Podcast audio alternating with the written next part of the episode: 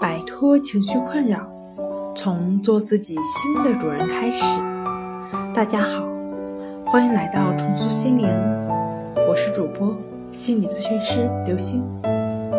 今天要分享的作品是《攻克强迫症，手把手教你自愈》第二部分。想了解我们更多、更丰富的作品，可以关注我们的微信公众账号。重塑心灵心理康复中心。今天呢，第二部分主要从确认方向、明确方法以及告诉大家如何使用这个方法这三个方面跟大家分享。确认方向，心病还需心药医，以顺其自然、无为而为为核心思想。将说教理论糅合为实操性的练习，帮助患者运用融入到生活中的练习去自愈，就是抑制法的宗旨。明确攻克强迫症的方法，抑制法，抑是救世的意思，止是不动不变、停止、平静的意思。手把手教你攻克强迫症抑制法的练习方法。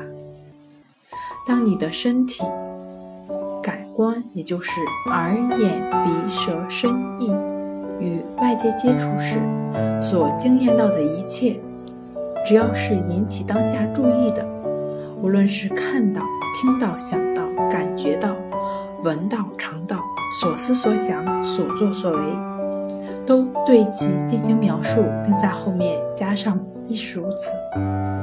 那“亦是如此”的练习注意事项包括几点：第一是练习时可以心中默念，也可以说出声音；第二点呢是练习不要刻意寻找效果，对当下的感受不做任何的控制、改变、寻找、消除，只是安在当下。第三。练习最好随时随地的进行，不随意安排时间段，也不不是只在强迫症状出现的时候去做练习，生活中随时进行，练习时间越长，效果就会越好。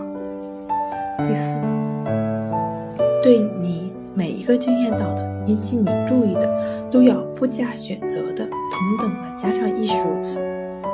第五。亦是如此中，绝不可以有口无心，变成概念。好了，今天跟大家分享到这儿。这里是我们的重塑心灵。如果你有什么情绪方面的困扰，都可以在微信平台添加幺三六九三零幺七七五零幺三六九三零幺七七五零，即可以专业的咨询师对话。你的情绪，我来解决。那。我们下期节目再见。